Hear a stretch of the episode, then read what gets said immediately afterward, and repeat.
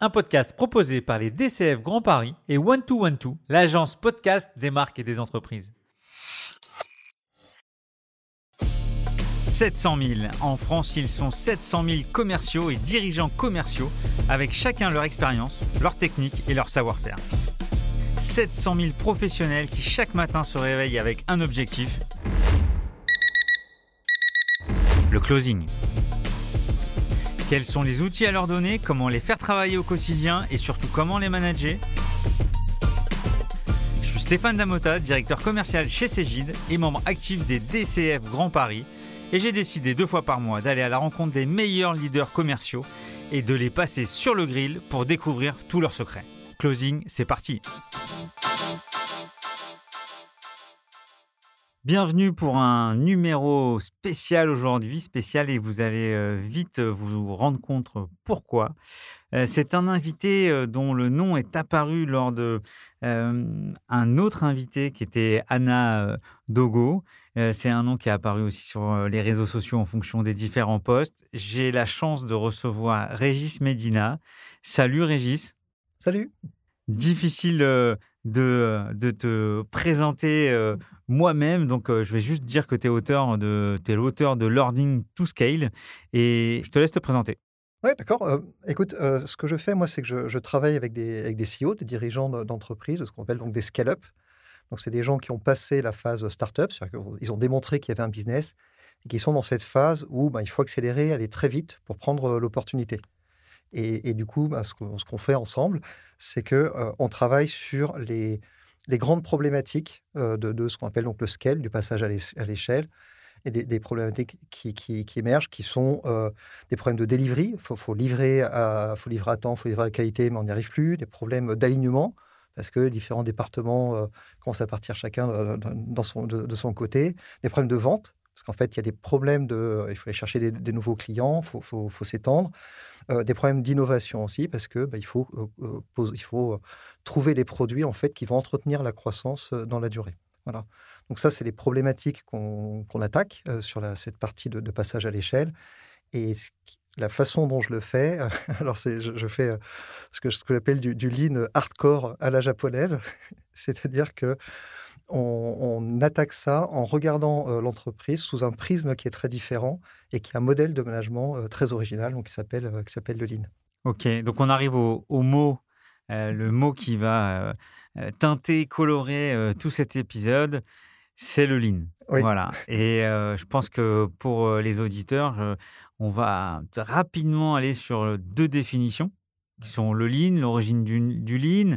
Le mot Toyota arrive euh, très rapidement. Le taylorisme même arrive rapidement. Donc voilà, je, te laisse le flow pour, euh, pour en parler. Je vais essayer de m'en sortir. En fait, euh, ce.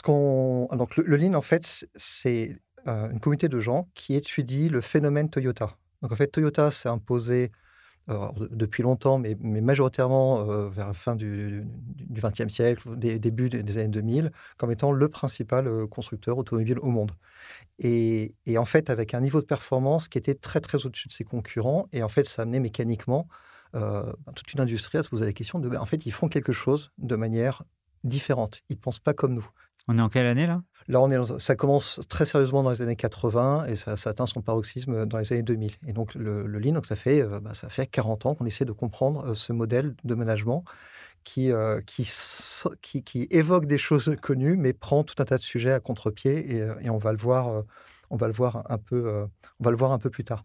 Donc, ce qu'on appelle le lean, c'est ça, c'est comment ce, modèle de management issu de Toyota s'applique à d'autres métiers, d'autres types d'industries? On, sait que ça fonctionne partout, ça fonctionne à l'hôpital, ça fonctionne dans, les industries, ça fonctionne dans le web marketing, ça fonctionne dans la tech. Moi, ce que je fais plus spécifiquement, c'est d'explorer cette question-là dans le monde des entreprises tech. Et, pour, pour, mettre quelques mots sur finalement ce que c'est, ce qui caractérise ce modèle de management, tu, parlais de taylorisme. L'idée du taylorisme, c'est on, sépare, si tu veux, la, réflexion sur le travail de, l'exécution du travail. Donc, on fait apparaître des ingénieurs, c'est ça le modèle tayloriste. Il y, a des gens spécialisés dans l'entreprise pour réfléchir aux méthodes de travail, à l'amélioration des, méthodes de travail.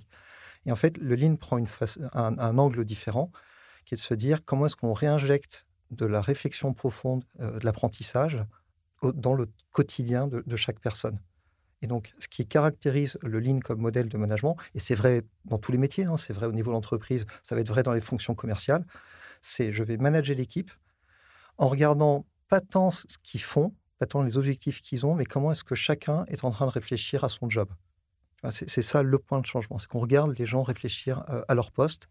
Et derrière tout ça, bah, il y a toute une technicité, euh, il, y a, il y a une méthode, euh, sophistiquée pour remettre de l'apprentissage dans, chaque poste de travail. Souvent, justement, il y a un sujet qui arrive dans ce podcast, c'est avec les méthodes modernes de, cycle de vente, on a découpé la chaîne de production des sales avec plein de fonctions, des objectifs mais souvent, on se dit, «Ah, est-ce que le contre-pied de ça, donc c'est de décomposer l'arrivée du lead avec des SDR ou la sortie du lead, la prise du lead par un account exécutif, puis par un CSM, enfin toutes les terminologies qu'on entend à chaque épisode. Et de temps en temps, on se pose la question entre managers, entre leaders, en disant, ouais, mais est-ce qu'on déresponsabilise pas chaque ouvrier dans cette chaîne euh, et donc, quand j'entends ça, forcément, ça me fait penser à ça. Qu'est-ce que Lean pourrait apporter dans, une, dans cet exemple de, de chaîne de production commerciale? En fait, il y, y, a une confusion. C'est donc le Lean vient de, vient de l'automobile euh, et, euh, et en fait, on n'arrive pas à séparer qu'est-ce qui, de notre perspective, qui ne sommes pas à l'usine, qu'est-ce qui est dans le Lean de, vraiment de la part de l'industriel. Tu vois, on parle de flux de, de valeur, on parle de chaîne d'assemblage, et qu'est-ce qui est vraiment du raisonnement Lean? Et en fait, on, a une confusion entre les deux. Si. Euh, je peux euh, prendre un petit, détour, euh, ce qu'on imagine souvent, c'est que le lean est une façon d'organiser le travail et de structurer les process, etc. Et en fait, c'est faux, c'est pas, pas ça l'idée. l'idée, c'est que le, le, le, lean, tel qu'il est vraiment pratiqué et pensé en fait à l'origine, c'est une, méthode de management, mais plus loin que ça, c'est une façon de réfléchir. Et c'est une pratique. C'est-à-dire qu'on s'entraîne à faire du Donc, il y a des débutants, des, gens avancés. Et donc, quelque part, tu vois, le modèle, c'est pas trop comment est-ce que j'organise mon équipe? C'est moi dirigeant, moi directeur commercial, moi CEO. Comment est-ce que je suis en train de prendre en charge mon propre développement professionnel? Comment est-ce que je deviens fort? Et du coup, le Lean est une méthode d'entraînement au même titre que euh, le, piano, le karaté, ou, euh, ou, les, ou les maths. C'est-à-dire que je m'entraîne à faire du lean. Donc il y a des gens qui sont débutants. Et c'est pour ça, tu, me demandais au début ce que je faisais. En fait, moi, je suis prof de ça. Donc pour des, pour des patrons qui ont décidé de devenir forts euh, par l'entraînement au lean, bah, en fait, moi, je suis, je suis moniteur, si tu veux. Alors, si je descends un peu maintenant pour, pour que ce soit un peu plus concret, euh, je, je, parlais de karaté, mais, mais je, pense qu'on serait un peu mieux avec les maths. Euh, donc, euh, J'étais plus fort en karaté qu'en maths, mais. oui. donc, l'idée, c'est que si tu prends les maths, une, anecdote que j'aime bien, c'est tu prends des enfants de 4 ans, tu prends un gamin de 4 ans, tu, tu mets des pièces dans une main, tu donnes des billets, tu l'envoies à la boulangerie et tu dis tiens, tu t'achètes des trucs le gamin, il est complètement paumé. il, voit des pièces, il comprend pas, il, sent, tend ça d'une main timide la boulangère, tu, vois, mais il comprend pas ce qui se passe. Et donc, ce qu'on fait subir à nos enfants, c'est un entraînement euh, très dur. On les prive de PlayStation, euh, on fait des trucs horribles pour qu'ils arrivent à, prendre cette réalité-là, la modéliser dans leur tête. Ils se disent, ah ok, là, il y a marqué 20, c'est 20 centimes, plus 50 centimes. Après, ils font l'exercice de, OK, euh, le pain au chocolat, il temps, le carambar, il temps, et une fois qu'ils ont fait cette modélisation, dans leur tête, ils sont capables d'exécuter des opérations qui leur donnent des, pouvoirs euh, quasi surnaturels. Et en fait, à force de le faire, euh, quand on va être adulte, on va être capable de faire ces opérations mentales euh, pendant qu'on est en train de discuter avec un pote qu'on n'a pas vu depuis longtemps, tu vois, où on est à table, on est quatre, le, serveur dit bah, écoutez, ça fera 47,60 euros on est quatre, comment est-ce qu'on répartit? En fait, on va le faire sans, y penser. Donc, si on regarde euh, ce, processus mental, en fait, le lean, c'est la même chose, sauf que bah, ce n'est pas des maths, c'est que en tant que manager, en tant que dirigeant, j'apprends à visualiser les situations business et à les modéliser dans ma tête. Et je les modélise comme une chaîne euh, d'assemblage pas au sens où je veux mettre en place une, chaîne d'assemblage. Tu, vois la, différence C'est pas trop je m'assure que je ne recrée pas l'usine dans mon entreprise, parce que c'est de la vente, là, c'est pas on fabrique pas des voitures, tu, vois. Mais c'est comment est-ce que moi, dirigeant, je réfléchis au truc? Je peux, je peux te, peut-être te, donner un exemple. Euh, euh, donc, il y a un modèle mental qu'on appelle le TPS, euh, le Thinking People System. C'est comment est-ce que je, réfléchis en fait en tant que manager pour faire une boîte dans laquelle les gens réfléchissent, si tu veux, et qui est donc une façon d'analyser le truc. Donc, par exemple, on, va prendre, un, et si tu veux, je peux te, donner un, un, exemple concret d'un raisonnement lean dans une activité de vente. Donc, tu regardes ton équipe de vente, tu as, 5, 10, 15 personnes, 20 personnes. Le raisonnement lean, tu vas te dire, OK, ces gens-là produisent des choses qui ont de la valeur pour des clients, ils produisent quoi? Et pour essayer de te remettre dans une logique de, chaîne d'assemblage. Ils, ils, produisent des propales. Ils produisent, donc en fait, je suis en charge d'une usine à proposition commerciale. D'accord? Et donc, une fois que tu vois cette séquence-là, tu vas te dire, tu vas te poser quelques questions qui sont très très lignes. C'est où est la valeur? Qu'est-ce que ça veut dire que le lead time, donc le temps d'écoulement? Qu'est-ce que ça veut dire de faire de la qualité à chaque étape? Et qu'est-ce que ça veut dire de créer des conditions pour que chacun puisse réussir? Si je simplifie, c'est tu vois ce mouvement de je, je regarde l'activité, je vois la pièce quelque part qui sort, je vois la chaîne et je me pose la question valeur, temps d'écoulement, qualité à chaque étape et conditions pour que chacun réussisse. Et pour l'instant, euh, je n'ai rien, rien mis en place. Je suis juste en train d'exercer, de m'exercer en tant que, leader. Mais là, tu n'es que dans le processus. C'est comment est-ce que je suis en train de réfléchir au truc? Donc, j'ai des gens qui produisent des pièces. Et une fois que, une fois que j'ai fait cette traduction-là, là, je peux commencer à avoir des raisonnements lignes. Donc, par exemple, je vais me poser la question de qu'est-ce que c'est qu'une bonne propale, une bonne proposition? Où est la valeur Quand mon client regarde la proposition, où est la valeur pour lui? Page 17, là, le, premier paragraphe, c'est de la valeur, c'est pas de la valeur? Et, qu'est-ce qui était important pour lui? Donc déjà, dans le management de, mes commerciaux, je vais pouvoir avoir une discussion avec eux sur cette propale que tu as faite, qu'elle soit écrite, c'est un mail, c'est un PowerPoint, euh, mais en fait, où est la valeur? Est-ce qu'on est clair sur la valeur pour ce client? On va avoir une discussion en permanence. Est-ce que euh, quand le client il va voir cette propale, est-ce qu'il va, euh, est-ce qu'il va avoir une envie furieuse de signer Tu vois? Première réflexion sur la valeur. Deuxième réflexion qu'on va avoir, c'est le, lead time, c'est-à-dire le temps d'écoulement. C'est-à-dire entre le moment où j'ai serré la paluche au client la première fois et le moment où il a signé le bon de commande, il se passe combien de temps? Et alors là, on tombe sur un truc euh, particulier, du, enfin très spécifique du lead, c'est qu'on va se dire que ce temps d'écoulement est une représentation physique de toutes les difficultés que rencontre le client quand il essaye d'acheter. Idéalement, en fait, on, il faudrait que ça se passe facilement. L'idéal, c'est euh, je te rencontre, tu je t'explique mon truc, tu me dis c'est temps, on, sort et, c'est fait. Donc là, tu changes le, paradigme, c'est-à-dire que tu n'es pas dans la productivité de la chaîne, mais au contraire sur la satisfaction du client. Exactement. Je te dis, est-ce que ce que je vais produire à la fin, c'est ce qu'il voulait? Et est-ce que ça s'écoule vite? Parce que la, raison pour laquelle ça s'écoule pas vite, c'est qu'il va y avoir des, pauses, il des moments d'attente. Et les moments d'attente sont des signaux du fait qu'il se passe un truc. Et ce qui est intéressant dans le cas spécifique de la vente, c'est de le voir pas trop sous l'angle du process de vente, mais ce qui est beaucoup plus intéressant, c'est le process d'achat. Parce que le client n'est pas stupide. S'il est venu euh, voir un commercial, c'est qu'il a besoin de quelque chose. N'est pas là pour s'amuser. Et du coup, s'il faut euh, deux mois ou trois mois ou six mois pour signer, c'est que c'est dur pour lui, en fait. au moins, le, champion, le sponsor en face. Et ce qui se passe, c'est que ce temps d'écoulement représente toutes les difficultés qu'on a. Et donc, l'astuce, tu veux.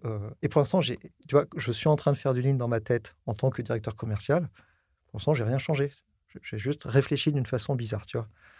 Et après, je vais me dire, je vais prendre, je vais discuter avec, euh, avec quelques commerciaux. on peut voir tes dernières propales. Il s'est passé combien de temps entre le, premier euh, handshake et la signature? Raconte. Là, tu as quoi en ce moment? Et tiens, qu'est-ce qui est en train de se passer là-dessus? Et alors, l'idée, c'est que si je réfléchis en termes de réduction du lead time, je vais me dire, l'idéal, c'est la vente au premier rendez-vous. Ça, c'est un des sujets sur lesquels j'ai travaillé il y a quelques années avec un, patron que, j'aime bien et, qui avait eu en fait un, qui avait eu un déclic. Il se disait, en fait, l'idéal, c'est la signature au premier rendez-vous. Parce que le client, il veut acheter. Nous, on a envie de vendre. si tout se passait bien, on devrait signer au premier rendez-vous. Ça n'arrive pas dans beaucoup de boîtes quand même. Hein. Non, non, non. Et il l'avait jamais fait à l'époque. Jamais. Ils n'avaient jamais réussi à le faire. Et, j'essaie d'illustrer en fait le raisonnement lean, tu vois. Et, on se dit, bah, on va essayer de comprendre. Et, tu sais, tout à l'heure, je disais, euh, c'est pas un système de production, c'est un système pour voir comment est-ce qu'on réfléchit, c'est-à-dire un système d'apprentissage. Donc on va se dire, pour être meilleur en vente, il va falloir qu'on apprenne à essayer de signer au premier rendez-vous. Peut-être qu'on n'y arrivera jamais. Mais par contre, ça a de la valeur de, de se demander pourquoi on n'a pas signé. Et en fait, on a commencé à le faire. Et dans ces itérations, tu intègres le client? Non, pas nécessairement. Là, tu as le commercial qui revient. Il revient de ce. tu vois, il, allait faire une soutenance. Il a expérimenté. En fait, tu reviens, tu dis alors, tu as signé? Et ben, il va dire bah non. Euh, comment ça? Qu'est-ce qui s'est passé? Ben, Ce qui se passe, c'est qu'il n'était pas complètement d'accord sur la solution technique. Ah, ok. Donc ça veut dire que ce qui nous a empêché de vendre, c'est qu'on n'a pas su euh, faire une proposition technique mode du premier coup. Pourquoi? Le gars va dire, bah, en fait, bah, en fait l'ingénieur euh, commercial n'était pas là. Bah, du coup, tu es allé au rendez-vous, pas l'ingénieur euh, l'ingénieur pardon, technique, enfin, ingénieur avant-vente. De toute façon, c'était perdu d'avance. Pourquoi est-ce qu'il était allé Qu'est-ce qui se passe? Pourquoi est-ce que tu n'as pas réussi à avoir ingénieur? Ah, mais oui, mais il n'était pas dispo. Et en fait, on va tirer la pote pour essayer de comprendre. Tu, vois, tu vois donc, Et donc, le, schéma de ça, c'est qu'on va se dire, bah, chaque fois qu'un commercial revient, on va dire, tu as signé? Il dit non, pourquoi? On creuse et petit à petit, on améliore. Et ce qui, est intéressant, on avait, je me souviens, on avait, on avait passé un moment, euh, et tout ça en travaillant en fait avec les commerciaux. Hein. Et qui doit porter cette casquette? Est-ce que c'est quelqu'un de l'extérieur de l'entreprise Non, c'est le manager. C'est le rôle du manager. Ouais. D'accord. Et c'est là que tu vois euh, un, ou un directeur commercial, mais c'est vrai au niveau CEO. Hein, je, prends l'exemple du directeur commercial. C'est un modèle de management. C'est-à-dire que je me vois comme le coach de mes, de mes, de mes vendeurs, et du coup, je les entraîne. Et du coup, la façon de les entraîner, c'est euh, je, vais les voir je dis tiens, la prochaine propale, où est la valeur pour ton client? Et là, pourquoi tu n'as pas closé? La personne va réfléchir, je vais avoir une discussion sur bah, comment est-ce qu'il réfléchit au truc? Et c'est là qu'il va dire bah, hein, euh, euh, j'arrive pas à, me faire entendre des, ingénieurs avant-vente, j'arrive pas à faire ça. Et, je me souviens d'un moment qui était, qui était amusant où en fait, ce qu'on comprend, c'est que pour réussir le fameux, la fameuse vente au premier coup, ce qu'on comprend, et c'est un, peu, un peu banal quand on le dit a, posteriori, c'est qu'il y a un geste qui est vraiment central, c'est le fameux call de qualification. Et je me souviens, en fait, on va voir un, commercial à l'époque qui s'appelle Damien. On dit, ben, Damien, qui est, avec, qui on discutait, en fait. tu, vas se dire, avec qui on, avait cette réflexion, qui était son programme de développement. Et, euh, il disait, euh, bah ouais, là, j'ai un call de qualif. Si vous voulez, en fait, on... mettez-vous à côté, puis, puis vous écoutez. Donc, on se met en haut-parleur et puis et, on écoute. Et, et, on voit, enfin, on entend un call de qualification qui était très laborieux. Et après, on demande à Damien, bah, en fait, tu cherchais à voir quoi? Qu'est-ce qu'il te fallait à la fin? Le rendez-vous. Et en fait, il n'était pas clair sur le fait de, bah, il faut que je, sache, euh, est-ce que mon interlocuteur, est-ce qu'il a un budget? Est-ce qu'il est décideur? Tu vois?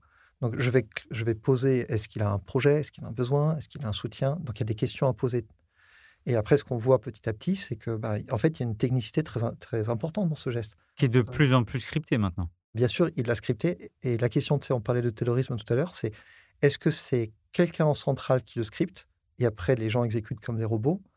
Ou est-ce que le fait de scripter, c'est l'acte de, tu vois, de management du, du, gars Et donc là, l'idée, c'est que comme on voit, le, comme le manager lean se voit comme le coach de ses vendeurs, on discute avec le vendeur et on va le faire émerger. Après, bien sûr, une fois que tu as le script, que tu recrutes un vendeur dans ton équipe, bien sûr que tu vas le former au script, tu vois. Mais, mais l'idée, c'est que tu fais réfléchir par la pratique euh, Lean, euh, l'analyse, tu vois, de la valeur, l'analyse du lead time. Tu fais réfléchir le gars et tu dis, prochain call, qu'est-ce que tu fais? Ce qui est intéressant, c'est qu'en fait, on tire la pelote et, je, je, et 3-4 mois plus tard, ils arrivaient à clore 30% de leurs ventes. C'est des, des, ventes de projets dans l'ordre de grandeur, c'est 30-80 000 euros. Euh, vendu au premier rendez-vous. C'est pas neutre. Et en fait, il avait jamais fait. Et, en fait, c'est là que tu vois le lien. ce que j'aime bien dans cet exemple, c'est un, on voit la pratique euh, mentale du dirigeant. Deux, on voit l'interaction avec le vendeur sur un sujet qui, trois, en fait, le sujet d'apprentissage a un impact direct sur le chiffre parce que ça change un peu la trajectoire de la boîte. Quand tes vendeurs font avant, ils passaient, euh, tu vois, des jours et des jours à faire une propale qu'il fallait réécrire, qu'il fallait ressoutenir et que tout d'un coup, le gars, il se pointe, il revient du premier rendez-vous, il a signé, il se, tu vois, il se passe des choses euh, structurellement dans, dans, ton équipe commerciale. c'est ça qu'on cherche. Il y a un des termes, je crois que euh, le lean est en permanence en lutte contre les déchets ou la pollution, c'est le muda. les gaspillages. Gaspillage, ça. Et en japonais, c'est? Muda, oui, c'est ça. Il me reste un tout petit, tout petit reste. Une des difficultés qu'on a avec le lean, c'est que c'est vraiment euh, c'est bizarre, c'est alien. C'est une façon de raisonner n'est pas du tout celle qu'on a, notamment en Occident. Tu vois et, ce qui s'est passé dans les premières années du lean, c'est que les gens allaient chercher du lean, mais avec leurs idées de base. ce qui se passe, c'est que quand tu vas chercher, essayer de comprendre le lean, en te disant que ce que tu cherches à faire, c'est faire une usine avec les gens qui suivent sagement leur process, tu interprètes le truc, tu vois. Donc, tu interprètes en fait, tu l'interprètes avec ce que tu pensais déjà avant. Et donc, la difficulté qu'on a avec euh, le Lean, on pourra, si tu veux, reparler des trucs de Lean Six Sigma, etc., c'est qu'on on a le fantasme du process. Et, euh, et, on imagine que si le process est bien rodé et que les gens suivent sagement le process, ça va bien réussir. Alors que le message plus profond du Lean, c'est que j'utilise des concepts, si tu veux, qui sont un peu dans ce monde-là, mais mon objectif, c'est de faire des superstars. Dont le terme d'amélioration continue qui est galvaudé par tout le monde. Et, alors, l'idée, c'est que c'est pas idiot de faire l'amélioration, mais quelque part, le résultat de l'amélioration n'est pas une augmentation, du, une amélioration du process. C'est que l'exercice de réfléchir à améliorer fabrique des gens qui sont très très forts. C'est-à-dire que le Damien en question, après qu'il ait passé des heures à se poser la question de qu'est-ce que c'est que son geste de, call de calife, qu'est-ce que c'est qu'après avoir analysé tous ces retours de, rendez-vous, tous ces gestes-là, en fait, le process, si tu veux, d'amélioration, a comme résultat le fait qu'on a un Damien qui est très, très, très affûté dans sa tête. Pour la petite histoire, euh, six mois plus tard, il est chef de l'équipe commerciale. Tout à l'heure, tu as dit valeur, lean time sur ces séquences. Il y a un troisième. Et après, euh le troisième, c'est je regarde mon temps d'écoulement global, donc de, la, première poignée de main au bout de commande. Et après, la question que je vais avoir, c'est je vais décomposer en gestes intermédiaires et je vais me poser la question de qu'est-ce qu'il faut faire pour que chacun réussisse son geste du premier coup. Quand je fais mon call de calife, si je regarde cet exemple, à la fin du call de calife, j'ai tout.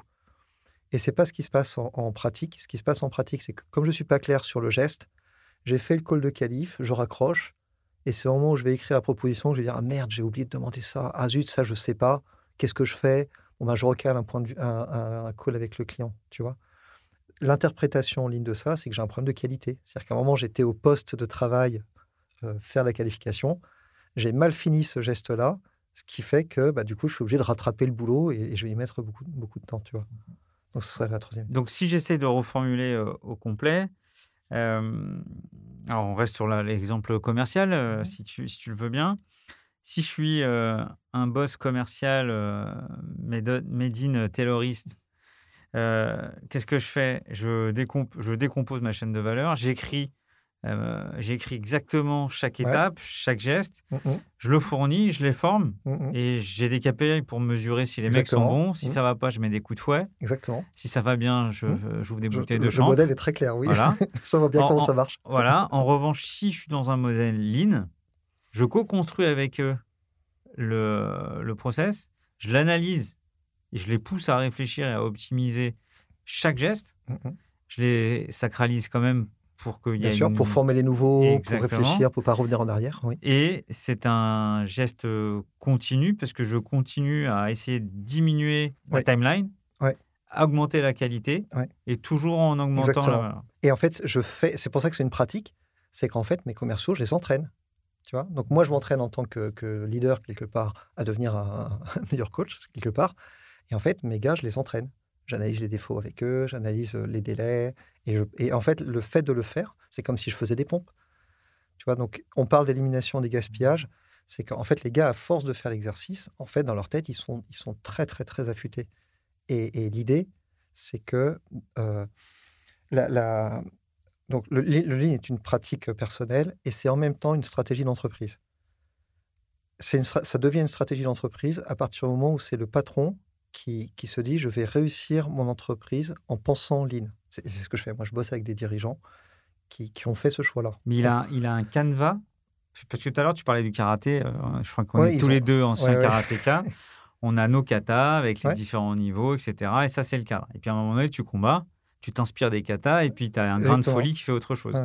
Est-ce que quand euh, je suis en COMEX, qu'il y a un problème qui tombe, et que là, tu as un boss qui est sous ton influence positive du lean, commence à pas répéter pas un câble, et d'un coup, il se dit, tac, comme bah, en fait, le, boss qui fait du lean, il pète un câble.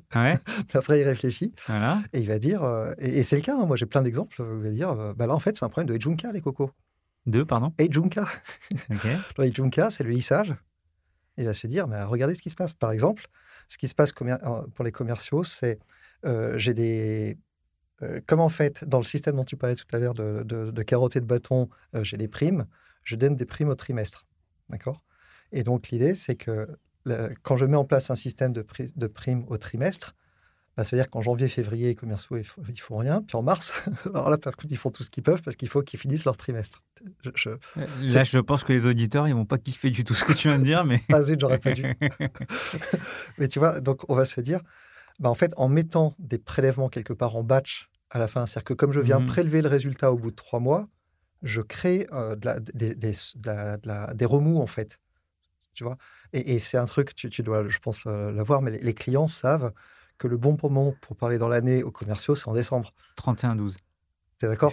Ah, Tu appelles ton commercial le 15 décembre et tu lui dis, euh, tu vois, parce que tu sais comment est fait le système.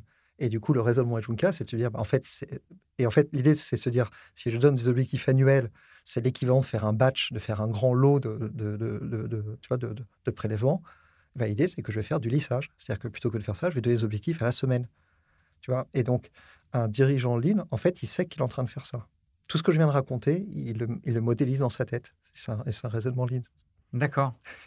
et, et, ça répond pas complètement à ma question. C'est si on prend euh, un canevas, par exemple, euh, est-ce qu'il y a un canevas type?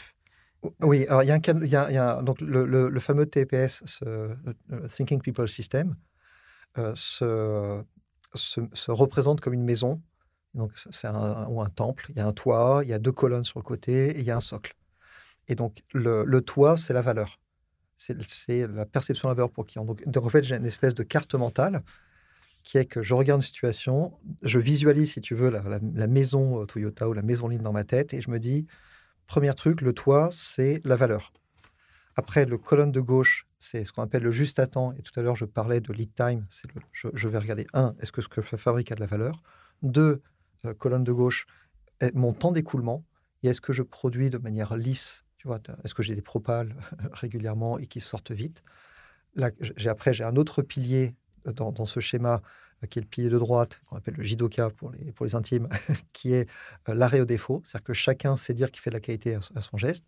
Et après, euh, j'ai un socle tout en bas, qui est le socle de, si je simplifie, est-ce qu'on a créé les conditions pour que chacun soit en situation de réussir?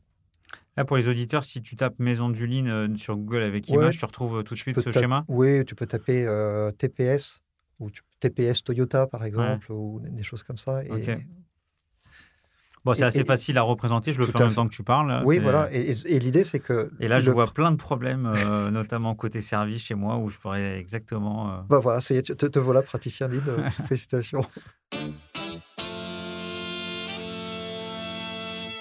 Tu as dit un mot, et c'est vrai que tout à l'heure, tu as parlé de Six Sigma. C'est vrai que quand on pense Lean, on pense souvent Six Sigma avec euh, Black Belt, euh, je crois qu'il y a 3 quatre ceintures, etc. C'est quoi la différence entre être un aficionados du Lean et être un, quelqu'un certifié? Je, je crois que c'est une certif euh, Six mmh. Sigma. Alors, les, gens qui font du Lean, je pense, sont très très bons en faire réussir des boîtes, un peu moins bons en faire du marketing. et du coup, ce qui se passe, c'est qu'il n'y a pas de, si tu veux, le, le, Lean est un travail de, de, de recherche d'une communauté qui se pose des questions. Donc, il n'y a personne qui s'est posé un jour en disant le lean, c'est ça. Donc, du coup, tu vas se dire, c'est pas une méthodologie qui a été euh, pondue par un organisme. Tu vois, pas un Scrum, euh, tu as une certification. Et donc, ce qui se passe, c'est que dans les années 80, euh, donc, émergent des, premiers livres qui, parlent de Lean. Et il y a des gens qui lisent ce truc-là et qui se disent, bah, moi aussi, j'en fais. Et un des, il y a, deux épisodes qui sont intéressants là-dedans. Il y a ce qu'on appelle le Lean Six Sigma. Donc, Six Sigma, c'est une méthode d'optimisation de process qui vient initialement de, Motorola, euh, repris par General Electric. Et il y a une armée de consultants qui sortent de General Electric qui essayent de vendre de la prestation de conseil euh, Six Sigma.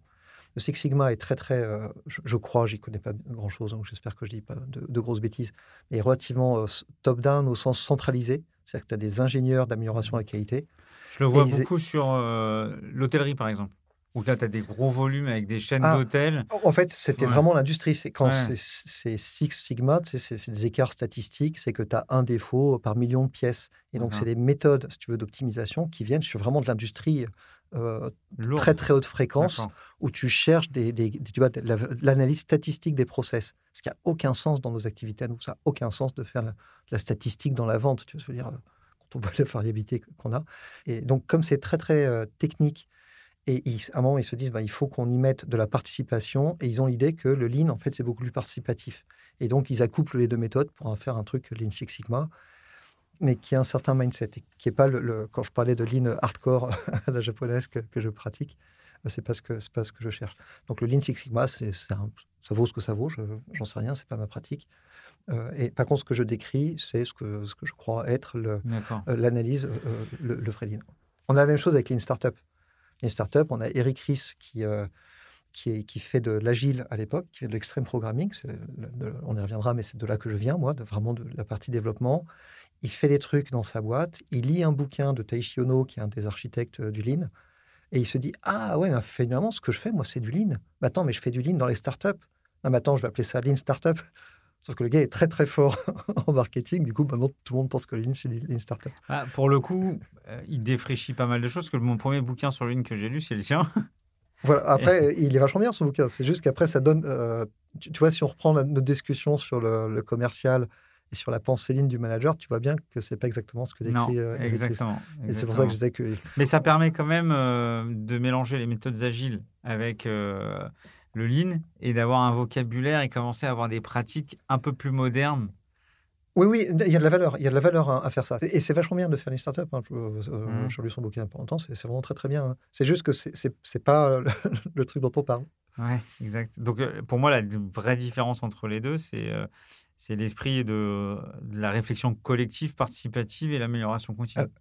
Alors, ce qui est commun entre les deux, c'est que, et le, truc très très important qu'amène Lean Startup, c'est le, problème que résout Lean Startup, c'est on est dans, les années 2000, et les gars dans la Silicon Valley, en fait, ils lèvent 2 millions sur un, deck, si tu veux, où ils ont pondu une idée aux toilettes le matin, si tu veux. Après, ils crament les 2 millions, ils mettent le produit en, en vente euh, ça marche pas. Du coup, ils virent le responsable des ventes, ils virent le responsable marketing, ils en mettent un deuxième, ça marche pas, et la boîte part à la poubelle. Et ce que force euh, Eric Ries, enfin ce qu'amène Eric Ries, c'est l'idée de se dire oh, on va peut-être réfléchir et valider nos hypothèses avant de faire quelque chose. Donc, ce qu'amène de manière. Euh, et ça a une énorme valeur, ce qu'amène Lean Startup, c'est le doute. Et c'est le fait de, regarder, de se regarder réfléchir, tu vois. Alors, lui, il l'amène dans le monde des startups, et donc, il a une méthode autour de ça. Et on pourrait dire que le Lean tel que je le pratique reprend ce concept de je me regarde réfléchir et je, regarde mes hypothèses, mais pour en faire un modèle d'entreprise euh, scalable. scalable, at scale. Euh, j'ai entreprise, euh, Toyota, c'est 400 000 personnes. tu vois, donc, il me semble, hein, ou même Amazon, on sait qu'Amazon a, a avancé là-dedans. Et donc là, l'idée, c'est comment est-ce que j'en fais vraiment, le, le que je pratique, c'est comment est-ce que j'en fais vraiment un système de management pour toute la boîte. Donc là, tu t'adresses aux leaders du, du, commerce. Quand tu as introduit, tu as parlé de, de, de, de, coach, de, plutôt de, de dirigeants euh, d'entreprises à, forte croissance. Est-ce qu'on peut imaginer euh, nos auditeurs euh, commencer à travailler sur euh, des business units, des équipes commerciales, sans avoir forcément le dirigeant sur ce qui est, qui est, qui est, qui est branché sur la, même longueur d'onde? Oui, bien sûr, bien sûr. et, donc moi, je, je fais partie d'une association qu'on appelle l'Institut Lean France. Donc en fait, on a un collectif de, de praticiens de Lean et en fait, on soutient cette on soutient cette pratique. Et, au-delà de cette pratique, en fait, on, soutient en fait une vision du, rôle de l'entreprise dans la société.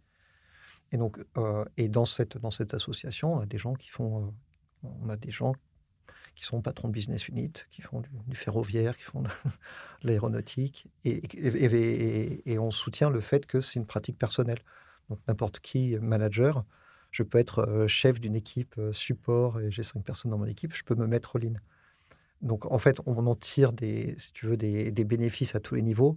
Ce qu'on sait, c'est que euh, si on veut vraiment avoir un impact fort sur l'entreprise, à un moment, il va falloir que ce soit pris en charge par le, par le dirigeant. Euh, si tu veux, il y, a énormément de, gains à le faire seul. ce qui va se passer dans le cheminement du, praticien, patron de BU, responsable, de, par exemple, d'un directeur commercial, c'est que lui va faire des très très gros progrès, mais plus il va progresser, plus il va, il va voir tu vois, un décalage avec ce que lui raconte son CEO, avec ce que racontent les autres personnes, s'ils veulent. parce qu'on sait très bien que dans les cycles de vente, le, plus dur, c'est la pré-signature du bon de commande. Donc, euh, même si on optimise euh, la phase, euh, la phase amont, l'aval est toujours un, vrai sujet. En préparant l'épisode, tu as, parlé de, de, Tu étais formateur aussi, que tu avais un, format de, formation en e-learning. ah oui, oui, c'est vrai. J'ai fait ça. Euh, si je reprends euh, la mission qu'on a, euh, si je reviens à l'Institut de France, ce qu'on cherche à faire, nous, c'est diffuser cette, forme de pensée. Donc, en fait, on soutient un modèle d'entreprise, et, tu, tu l'as bien vu dans le cas de le, du, du, directeur sales, si tu veux. En fait, on, soutient un modèle d'entreprise, un modèle du rôle du manager qui est très différent.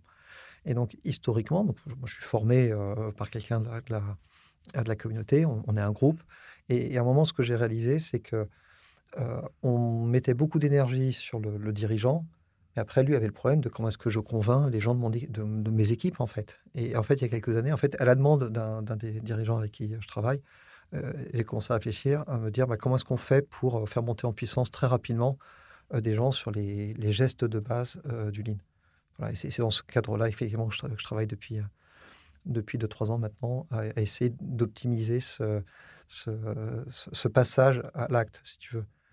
Le, cheminement de quelqu'un qui s'intéresse au lean, en, général, c'est j'entends parler, je regarde quelques vidéos pour voir si ça me plaît, je lis un bouquin, et à un moment, je vais dire, OK, mais concrètement, qu'est-ce que ça veut dire Donc là, ton conseil à, nos éditeurs, c'est pour ceux qui, qui s'intéressent, aller sur, euh, sur YouTube, commencer à regarder quelques vidéos Voilà, on pourra mettre quelques, quelques liens si c'est possible. Tu, on va, tu regardes deux, trois vidéos pour entendre des dirigeants parler. Tu peux aller sur le site de l'Institut Line France, institutlinefrance.fr. Tu entends des gens euh, discuter. Tu lis quelques livres. Et en fait, au bout moment, tu vas dire, OK, il va falloir que je pratique.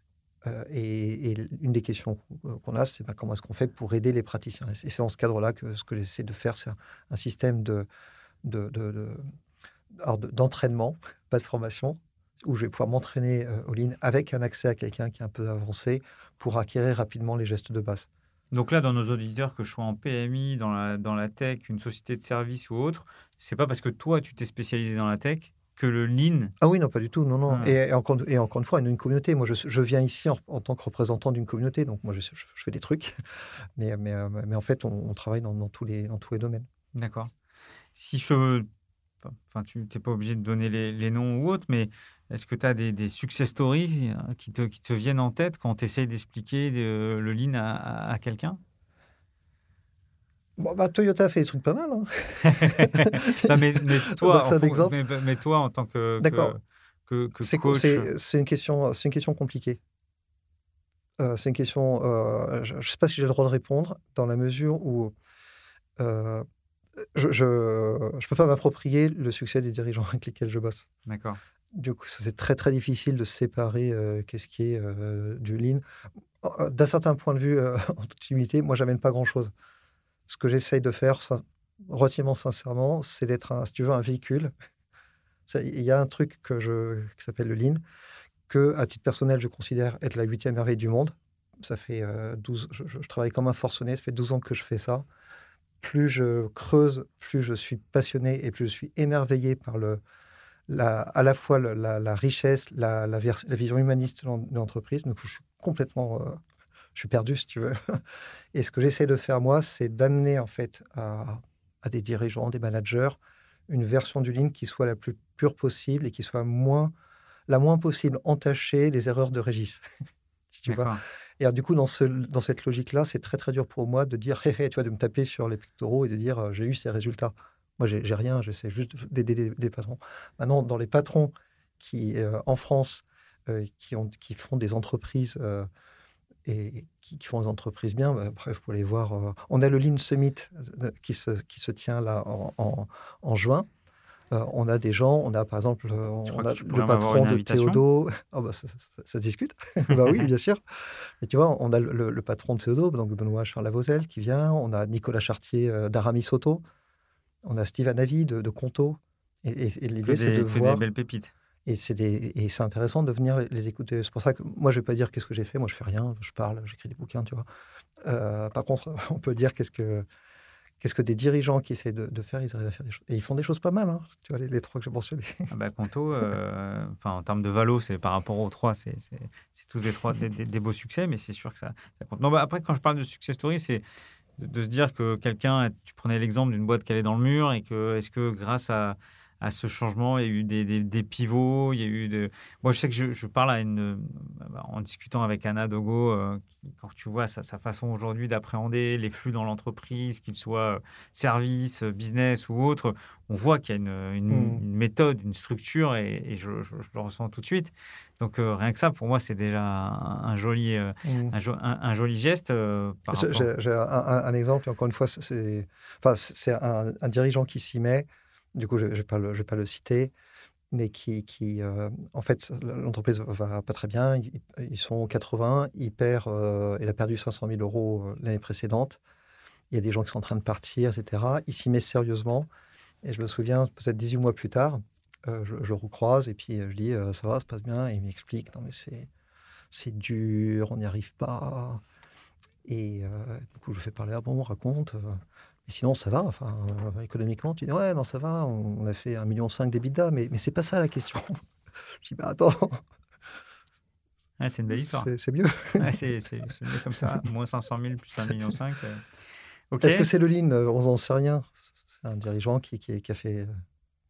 Ouais, et puis ma question après, j'étais en train de me dire, mais dans quel autre service Et puis en fait, tu, tu mets ça de partout parce que rien qu'on pense au recrutement, aux difficultés à recrutement, de recruter, les trous dans la raquette où mmh. on peut perdre des candidats parce que euh, bah, justement la timeline elle est, euh, elle est trop longue ou euh recrutement, finance, tech, produits, sales. Ouais. en fait, quelque part, le, ce qu'on sait aujourd'hui, c'est que le, la, thématique n'est pas un obstacle. Ça marche partout. Ça, c'est évident. la question, c'est est-ce que le, le, manager qui est en charge de ça, il, il a envie de s'y mettre?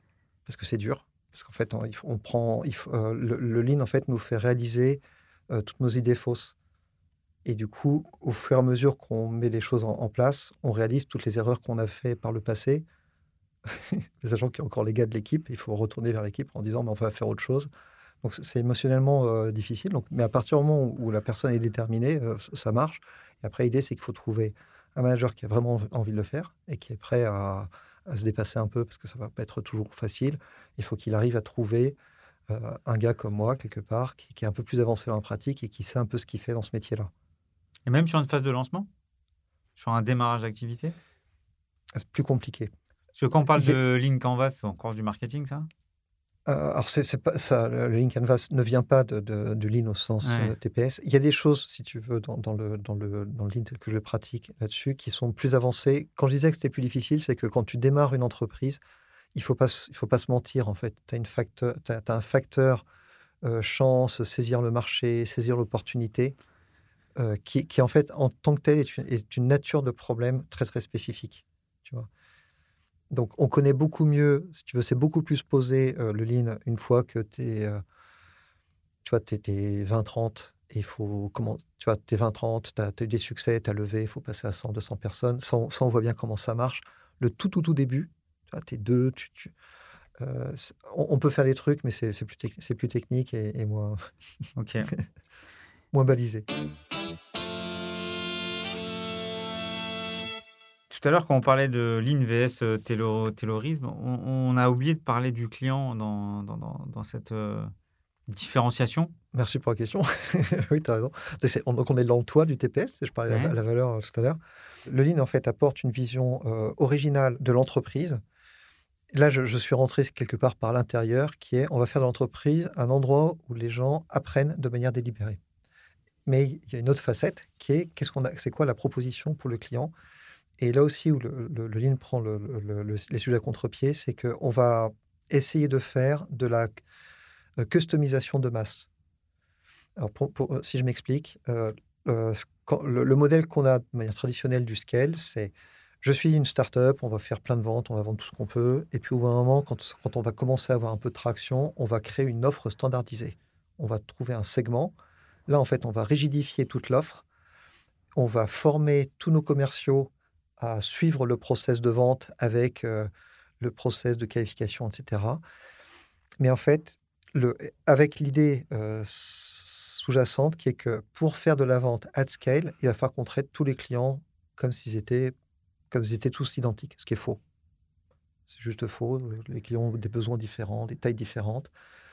Le seul truc qui est vrai, c'est qu'on ne sait pas tous les gérer euh, individuellement, si tu veux, à l'échelle. Et l'idée, c'est que quand on part dans cette logique de, j'ai tu vois, j'ai une persona, j'ai un client type avec une offre type, en fait, ton process de vente devient un process de sélection. devient, mécaniquement, ça devient un tamis. Et en fait, tu es en train d'utiliser ta force commerciale pour essayer de tamiser le marché, pour voir quels sont les clients qui rentreraient dans le moule que tu as prédéfini. Tu vois, il y, a un mode de, pensée. Le mode lean est très différent. C'est euh, mon commercial son job, c'est de créer une relation avec chaque client pour essayer de comprendre comment est-ce qu'il va pouvoir utiliser les ressources de l'entreprise pour servir les besoins spécifiques de ce client. Alors, dès qu'on commence à se dire, sachant que, euh, et on va pouvoir servir avec la même structure derrière, des petits clients et des très gros. Et tu as dû le vivre, je pense. On arrive et puis on se dit, bon, bah, ça ne nous intéresse pas, les, petits clients, ça, coûte trop cher, on va aller chercher que les gros. Tu vois, il se passe un truc on va se dire maintenant, on va voilà le client idéal et on va aller filtrer le marché pour voir quels sont les clients qui rentrent dans cette case. Le lean, c'est on va parler à tout le monde et on va se dire le rôle du commercial, c'est de comprendre le besoin spécifique, qu'est-ce qui est spécifique à ce client-là et, et, se retourne après vers le reste d'entreprise en se disant bah, maintenant, il va falloir qu'on réussisse à servir ce, client-là en gagnant de l'argent. Et du coup, ça, pose une question qui est bah, il va falloir qu'on développe en interne dans l'entreprise des capacités pour servir pour pas cher plein de clients de taille différente. Et ça, c'est le change lean. Et ça, c'est très, très strat. C'est très, très stratégie. Tu vois, ce qu'on imagine, c'est dans les usines Toyota, ils sont très forts, ils font de la productivité et ils ont des process très érodés et c'est un truc très, très rigide. Par contre, tu choisis pas, tes gens qui ta couleur de voiture? Non, en fait, le truc game changing de Toyota, c'est en fait, sur la même chaîne de montage, on sait faire cinq véhicules, cinq natures de véhicules différents.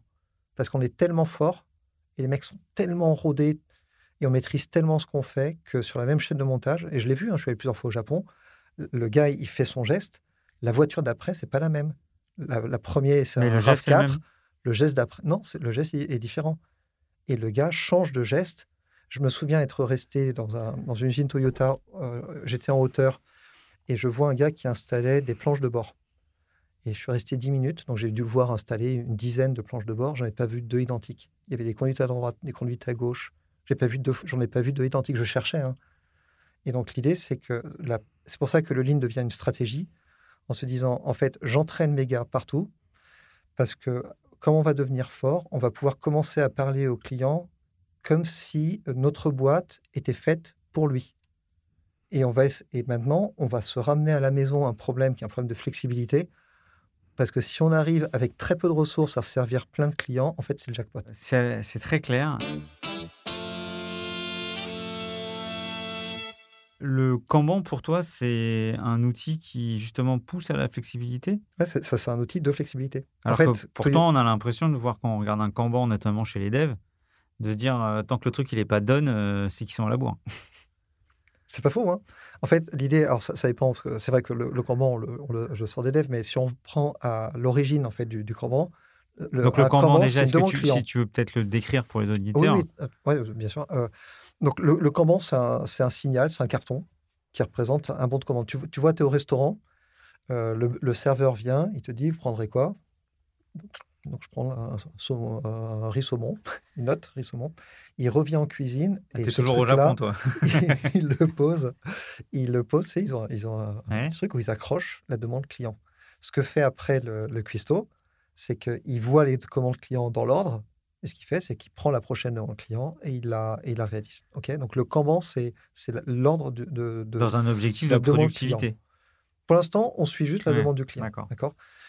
Et, et l'idée du Kanban, qu'on va généraliser, hein, après on va le faire en vente, on va le faire dans tous les métiers, c'est que j'ai un marqueur qui fait que je, on garde le fait que le mercredi à 17h, on a fait une demande de, de produit. Et ce carton va accompagner la demande dans la boîte. Et ce que fait le dirigeant ligne, c'est qu'il va regarder, il va voir ce Kanban comme un espèce de... Imagine en fait un, ruisseau, tu déposes un bouchon en liège et le, le bouchon, il va descendre le ruisseau. Tu vois donc, il suit l'écoulement dans le truc. Et donc, le Kanban te montre cette demande client, comment est-ce qu'elle s'écoule dans l'entreprise. Et en fait, quand tu vas regarder, tu vas aller voir tes Kanban et tu vas te dire, tiens, en fait, cette demande-là, elle a six mois, c'est normal. On a une demande qui représente deux jours de travail, qui est ici depuis, euh, depuis six mois. Qu'est-ce qui se passe tu vois? Et donc, l'idée, c'est que tu, tu, les, les outils Kanban sont pas tant des outils de productivité, qui c'est, mais c'est un outil de visualisation pour découvrir comment est-ce que la commande client, quelque part, vit sa vie dans l'entreprise.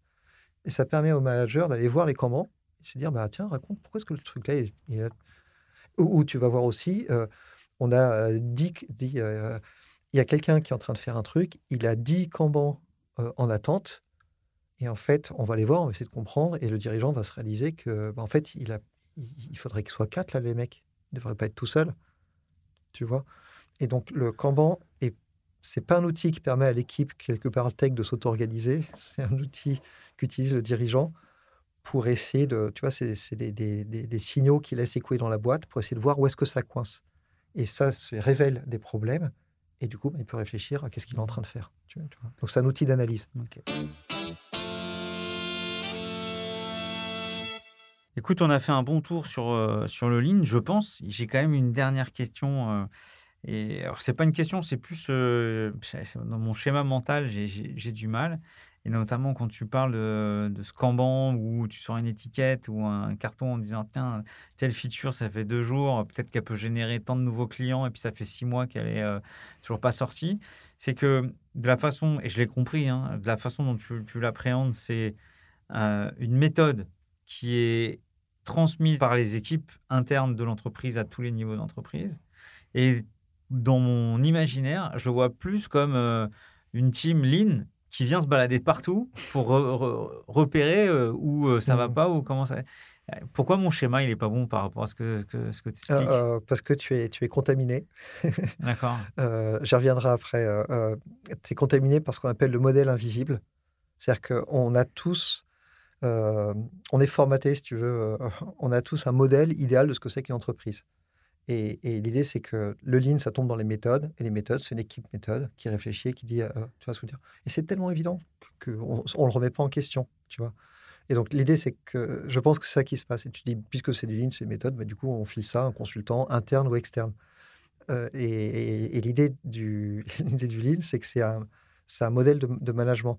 Si on reprend le, TPS, en fait, Toyota l'a écrit, le TPS, donc il le développe depuis, depuis des décennies, tu vois, depuis 80 ans mais ils l'ont écrit, euh, notamment quand ils ont démarré leur, euh, expansion euh, internationale, parce que leur problème, c'était il faut qu'on forme des patrons d'usines américains qui pensent complètement différemment, en fait. Ils ne pensent, pas pensent pas en termes de flux, ils ne pensent pas en termes d'arrêt au défaut. Le patron d'usine américain, il, en termes, il, en termes de volume, il raisonne en termes de on contrôle tout, tout à la fin, il raisonne en je vais piloter la productivité de mes gars au lieu de piloter la, qualité. Et du coup, eux se disent, il va falloir qu'on forme nos managers pour qu'ils aient quelque part des modèles mentaux euh, qui soient cohérents avec ce qu'on fait. Donc, du coup, toi, ce qui t'arrive, c'est que tu, tu vois ça comme je mets euh, une instance lean dans la boîte. Et la découverte, quelque part, pour toi, c'est se dire, ah mais non, finalement, c'est une méthode de management. Donc, dans une boîte qui ferait du lean, euh, tu es directeur commercial, bah, toi, tu devrais être formé au lean. Et quelque part, le, donc le fameux TPS, la, maison dont je parlais, en fait, ça pourrait être est-ce qu'on a un modèle de management commun? Est-ce qu'on est, d'accord sur comment est-ce qu'on va manager cette boîte? Tu, vois, et, là, on est un peu plus près de, ce qu'on cherche à faire. Si on se dit, euh, je suis CEO, j'ai euh, dans mon COMEX 4-5 personnes, euh, tout le monde est formé au Lean, est-ce qu'à un moment donné, on peut avoir une carte mentale, des KPI qui montrent un alignement entre euh, les différentes euh, directions et, la maison globale Alors, ça dépend de ce que tu as en tête comme carte mentale. Mais l'idée, c'est que donc le Lean est un, système d'apprentissage, c'est une méthode de management dans lequel je, vais regarder mon entreprise comme un objet qui me fait apprendre. Et pour faire ça, euh, on a parlé du Kanban tout à l'heure. Le Kanban est un visuel qui permet de voir des problèmes et qui me permet de pratiquer. En fait, une, entreprise qui est plus avancée dans les lignes commence à se faire des visuels partout. Parce que ce qu'on veut, c'est être capable de voir l'état de la boîte partout d'un coup d'œil. Donc, vraiment, l'idéal, c'est, euh, mon équipe commerciale est sur un plateau. J'arrive en tant que directeur commercial, en tant que patron dans le plateau. En fait, j'ai une grande télé et je vois la performance et je peux voir visuellement, si tu veux, avant même de, demander à qui euh, que ce vendeur-là, il est en retard, que lui, il a, est en train il a 17 propales en parallèle. Et du coup, je crée, euh, je crée le, tout un système visuel qui fait que l'entreprise devient visible, euh, lisible et visible. Mais sur des indicateurs autres que le chiffre d'affaires. Oui, tout à fait. Et, notamment sur des indicateurs de bah, est-ce qu'on fait de la qualité? Par exemple, on pourrait voir dans, le on pourrait voir euh, les taux de transformation, euh, soit les taux, soit carrément on pourrait voir une liste de euh, la mmh. liste des noms des clients qui ont dit non. On pourrait voir tous les clients qui sont en attente de réponse depuis plus de deux mois ou depuis plus de deux jours. Et, en fait, de ce point de vue-là, plus l'entreprise, c'est quelque chose qui, te marquera si tu vas voir un patron qui fait du lean, c'est que tu vas voir qu'il va te montrer des choses, des trucs visuels partout, partout, partout, sur les murs, sur les écrans, parce que ça fait partie de la méthode. Donc de ce point de vue-là, oui, en fait, avec, avec le temps, l'entreprise développe une caractéristique. Fermons la parenthèse euh, un petit instant. Est-ce qu'on peut revenir sur ta carrière et ta première rencontre euh, avec le Lean, en fait? Euh, Oui, alors moi, je, donc, je suis... Moi, je suis ingénieur logiciel à la base, je suis programmeur. Passé 10 ou 15 ans de ma vie devant un écran à coder 10 heures par jour.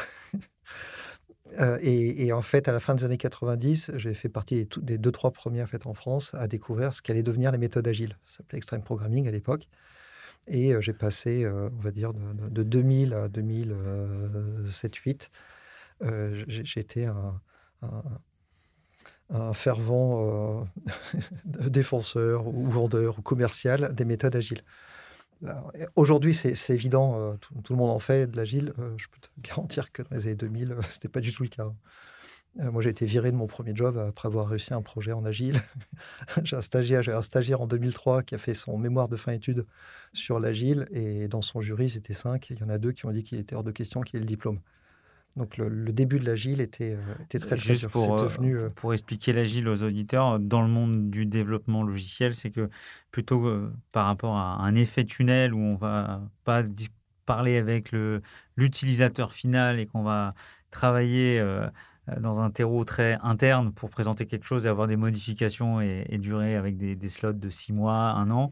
Sur l'agile, c'est des itérations courtes où on mélange toutes les parties prenantes pour savoir si ce qu'on fait, on le fait bien. Ouais, exactement. C'est bien défini. exactement. Et, en fait, l'idée, c'est que ça paraît, ça paraît évident de dire au client, mais à l'époque, c'était pas du tout, du tout, du tout évident. Hein. Avant, ce qu'on faisait, moi, je suis sorti de l'école en 95, ce qu'on faisait, c'est que moi, j'ai vécu le truc où je suis arrivé en tant que développeur et j'avais un document de 300 pages qui m'attendait avec toute la spécification et on me disait ce qu'il allait falloir écrire comme code. Tu vois ce que je veux dire? Donc, le fait de passer à on va livrer toutes les semaines, c'était vraiment radical. Et, en fait, je suis arrivé, on va dire, en 2006-2008, dans une phase où je réalisais que l'équipe de développement avait, fait un bond quantique. Mais en fait, on se heurtait à chaque fois, moi et les gens de ma communauté, on se heurtait du, au fait que l'équipe de développement marchait beaucoup mieux, mais le reste de l'entreprise devenait un obstacle. On avait des interdictions de parler aux clients. On avait des, on avait des trucs complètement aberrants et, en fait, à ce moment-là, bah, je fais une rencontre de quelqu'un qui, euh, du coup, qui l'Institut Lean France et qui me parle de Lean. Moi, j'en avais entendu parler parce que j'avais lu des bouquins, parce que c'est une des influences euh, du Lean. Et en fait, j'ai eu cette opportunité de, démarrer pour faire du, conseil Lean euh, fin des années 2000. Et c'est marrant parce qu'à l'époque, je me racontais, ayant lu tous les trucs Lean, que qu'en fait, c'était de l'agile parce que je venais avec ma propre perspective et je me disais, ah, enfin, je vais pouvoir euh, convaincre tout le monde de faire euh, de, l'agile grâce au lean. Et en fait, c'est passé un truc, c'est que en essayant de comprendre plus en profondeur ce que j'appelais le lean hardcore, H-Bonaise, les trucs Toyota, ce que j'ai réalisé, c'est que ce n'était pas la question de faire de l'agile partout, c'est que c'était autre chose. Et ça m'a mis dans une trajectoire complètement différente. Donc j'ai fait ça après en tant que consultant, si tu veux, dans les projets d'amélioration, euh, notamment dans les grandes entreprises avec des, quelque part des, aventures humaines qui étaient vraiment, vraiment sympas. avec, des, avec DSI, avec, des, managers. Et, il y a, on va dire, à peu près 2015, j'ai commencé à réaliser que si on voulait aller vraiment très, très, très, très loin, en fait, la personne qui fait du lean dans la boîte, c'est le patron. Et c'est pour ça que depuis, j'essaie de faire ça. Donc, ma trajectoire, c'est celle-là. Très bien. donc, ce podcast est proposé notamment par les DCF, donc dirigeants commerciaux de France et notamment du Grand Paris. Est-ce que pour toi, ça aurait du sens de faire une conférence ou créer un, contenu pour les, pour les DIRCO autour du Lean? Oui, oui, tout à fait. Oui, non, c'est pertinent. Ouais. C'est pertinent. En fait, l'idée de. Donc, si je reviens, c'est que le Lean, en fait, on explore quelque part la définition, c'est on se redemande domaine par domaine, qu'est-ce que ça veut dire le lean dans ce domaine-là? C'est quoi le lean dans un bloc opératoire? C'est quoi le lean dans la maintenance ferroviaire? C'est quoi le lean dans le web marketing, dans le AdWords? Tu vois, donc c'est parfaitement pertinent de se dire, bah, c'est quoi le lean dans la vente? Et il y a des gens, enfin, il y, a, des gens qui explorent ça. Donc oui, c'est tout à fait pertinent de, bah, de, faire discuter des gens sur qu'est-ce que ça veut dire. Écoute, en fonction du succès de l'épisode et, des retours du conseil d'administration, on va pouvoir mettre ça à l'ordre du jour. Euh, comment tu progresses, toi?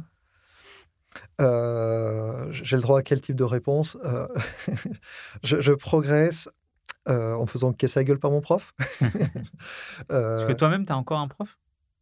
Bah ouais. D'accord. Bah, Federer, il a un coach. Ouais. en fait, c'est une chaîne de. L'idée, c'est que je progresse dans le, Enfin, on progresse dans le ligne par une chaîne de mentorat. C'est comme au karaté, c'est bah oui, c'est ce que j'ai dit tout à l'heure. Ouais, c'est la même chose. Je suis pianiste, je suis euh, grand maître d'échecs. Bah, bien sûr que j'ai un prof, j'ai un coach. Donc, bah oui, moi, j'ai un prof. Quand je dis, quand je dis casse la gueule, c'est le ressenti, en fait. Bah, c'est son métier à lui. C'est me dire, tiens, Régis, tu as l'impression que ce que tu fais, c'est bien. Attends, je te montre le, niveau d'après, tu vois. ah oui, d'accord. la, barre est plus haute que ce que j'imaginais. Et donc, l'idée, c'est que ben, j'apprends parce qu'en fait, euh, parce que quelqu'un me montre le, truc qui est beaucoup plus loin. Bah, et du coup, euh, sur le moment, tu as un petit, pic d'humiliation. Après, tu te dis, euh, tu remontes sur le ring et tu dis, OK, il bah, faut que je comprenne ce prochain truc. Donc, la question du, développement, c'est comment est-ce que tu, tu, fais ça? Et j'ai pas d'autre choix parce que comment est-ce que je peux préconiser à d'autres de faire un truc si je le fais pas moi? Ce serait bizarre. Exact. Question, euh, on, en a parlé tout à l'heure, mais on ne les a pas cités. Qu'est-ce que tu conseillerais comme livre en fonction de, des différents niveaux euh, attendus entre le démarrage et, des gens qui ont peut-être un niveau dessus On a sorti un, livre euh, en, avec trois co-auteurs en, en, septembre dernier qui s'appelle Apprendre à apprendre avec le Lean, qui est, moins comment est-ce que je passe à l'acte tout de suite. Ce n'est pas son intention. L'intention, c'est plus d'expliquer qu'est-ce qu'on essaye de faire et, l'objectif en fait de, ce livre. Tout à l'heure, je parlais de modèle invisible. C'est de se dire que le fait de dire que le rôle de l'entreprise, c'est de euh, faire des bidas, que l'idée que le, directeur, en fait, euh, c'est un gars qui, doit ramener de, de l'argent à ses actionnaires, le fait que l'entreprise, son rôle, c'est d'exploiter une niche, le fait que euh, l'entreprise, elle vit par ses process, le fait de tous ces trucs-là, ce qu'on a qualifié de modèle invisible, et ce qu'on essaie de faire dans ce livre, c'est de montrer qu'en fait, il y a une autre façon de penser entreprise. Et en fait, dans une société où euh, on est en train de cramer la planète, dans une société où il y a une désaffection de, tous les talents euh, vers le monde de l'entreprise, parce qu'en fait, les gens ont ras-le-bol. De, les gens veulent chercher du, ils cherchent du sens, en fait. Ils cherchent du développement personnel. Donc, en fait, ce qu'on pense, c'est que le, le modèle classique euh, que j'appelle tayloriste financier, ce qui est un modèle d'extraction, ce modèle classique. En fait, ce qui se passe, c'est que ce qu'on pense, c'est qu'il est plus adapté à la société moderne et, on, essaie d'expliquer qu'une autre façon de voir l'entreprise est, différente. Moi, je recommanderais de, commencer par celui-là pour essayer de comprendre l'intention. Et après, il y en a d'autres. Euh, j'ai écrit un livre qui s'appelle Learning to Scale, dont la fonction est, un manuel de passage à l'acte. Donc, ça pourrait être une bonne deuxième lecture. Et après, il y a un troisième euh, livre que je, que je verrai après, qui s'appelle La stratégie Lean. Et en fait, moi, le livre Learning to Scale, en fait, était une forme de, manuel quelque part, tu vois, opérationnel de la stratégie Lean. Donc, Et ça qui pourrait a écrit la stratégie Lean? euh, Alors, c'est un, un, quatuor.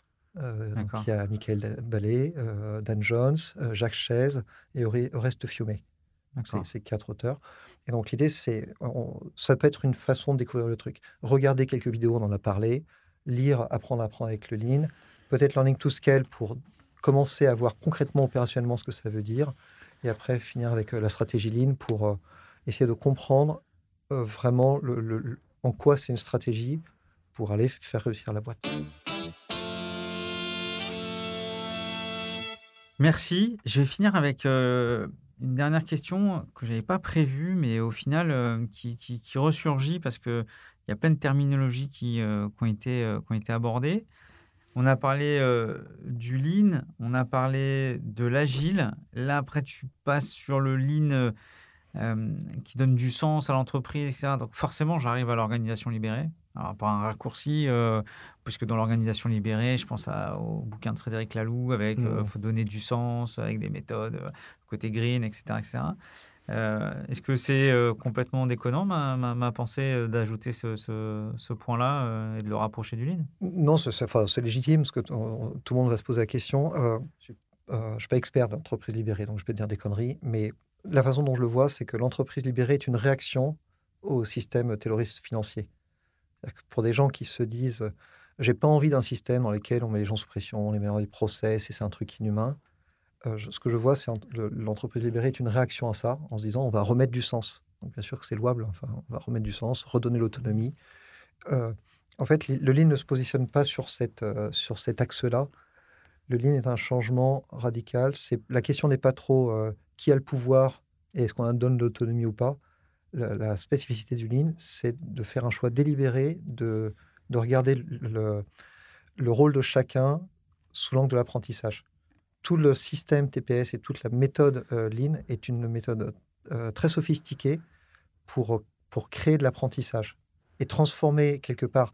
C'est ce que l'exemple que je prenais avec Damien tout à l'heure, c'est quand l'idée c'est de transformer le rôle de Damien qui est de faire, de faire du chiffre à en fait je fais des propales pour apprendre à devenir un bon commercial. Donc les, deux ne sont pas euh, exclusifs et, je connais plein de gens qui viennent au Lean par entreprise libérée et souvent c'est des gens qui, ont une posture, tu vois, qui, ils, ont une attente de, euh, euh, ou ils ont une vision du rôle de, l'employé. Euh, ce qu'amène le Lean, c'est une façon de quelque part de recréer l'autonomie, mais en, en, introduisant cette notion d'en fait on va tous devenir forts au service du client. Tu vois? Donc il y, a des ponts, il y a des ponts. C'est un mouvement classique, tu vois, de passer de l'entreprise libérée à, à, à, ça je vois comme une traduction opérationnelle de donner du sens. Oui, exactement. et, surtout de se remettre en ordre de marche sur un truc centré client et, répondre quelque part à la réalité de l'entreprise, qui est que, tu vois, tant que tu es en train de réfléchir à euh, qui est, euh, comment est-ce qu'on s'organise, qui est responsable, tu n'es pas en train de servir les clients. Mmh. Donc, si tu fais pas attention, il peut t'arriver des trucs, tu vois. Donc, l'idée, c'est, euh, je crois, le, Lean te permet de, quelque part d'obtenir des résultats similaires, tu vois, d'implication, de, responsabilisation des gens sans perdre de vue le fait que c'est une entreprise. Quoi. Il faut qu'on serve des clients, il faut qu'on qu'on gagne des sous, parce que si on n'est pas, si on pas profitable, on ne sera pas libre. Écoute, euh, Régis, on arrive à la fin. Merci. Franchement, je me suis euh, régalé. En introduction, je n'ai pas expliqué euh, pourquoi tu étais là. J'ai expliqué comment tu étais là plutôt. Et je pense qu'au fil de, de, l'épisode, euh, on a bien compris que pour la communauté leader euh, business, euh, il y avait un vrai intérêt à connaître, à connaître le lean.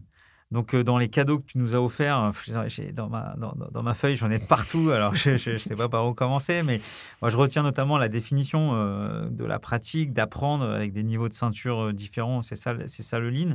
J'ai beaucoup aimé le, la maison du lean. Et j'ai mon petit schéma là, avec valeurs. euh, arrêt des défauts, le temps, les conditions idéales. Donc ça, c'était pas mal. J'ai beaucoup aimé aussi l'exemple du séquençage euh, sur l'usine de proposition euh, commerciale. Et là, ça a été... Euh, je t'avais demandé de trouver un exemple. Et là, pour le coup, j'ai trouvé ça assez symptomatique, surtout qu'on parle souvent de, de, de, de, de ce taylorisme autour du SDR jusqu'à jusqu'à jusqu'à jusqu'à la signature du deal. Donc ça aussi, je, je, je, prends. Bon, la vente au premier rendez-vous, je, reste un peu dubitatif en fonction du, de ce qu'on vend parce que euh, plus on est sur des ventes. Euh, Pour les rafales, c'est plus dur. Voilà. Bon, sur des ventes transactionnelles, je, je, suis d'accord. Sur les ventes euh, à valeur, je pense que c'est un peu plus difficile. Mais en tout cas, si de quatre rendez-vous, on passe à deux déjà, c'est déjà un truc assez génial. voilà. Après, je finirai sur, sur, la partie. Euh, tayloriste financier et le lean qui donne du sens, ça aussi, euh, j'ai beaucoup aimé. Je, reviens souvent sur ce sujet euh, pendant, pendant dans, Closing. Donc, euh, donc voilà, donc tout ça, c'est assez mélangé.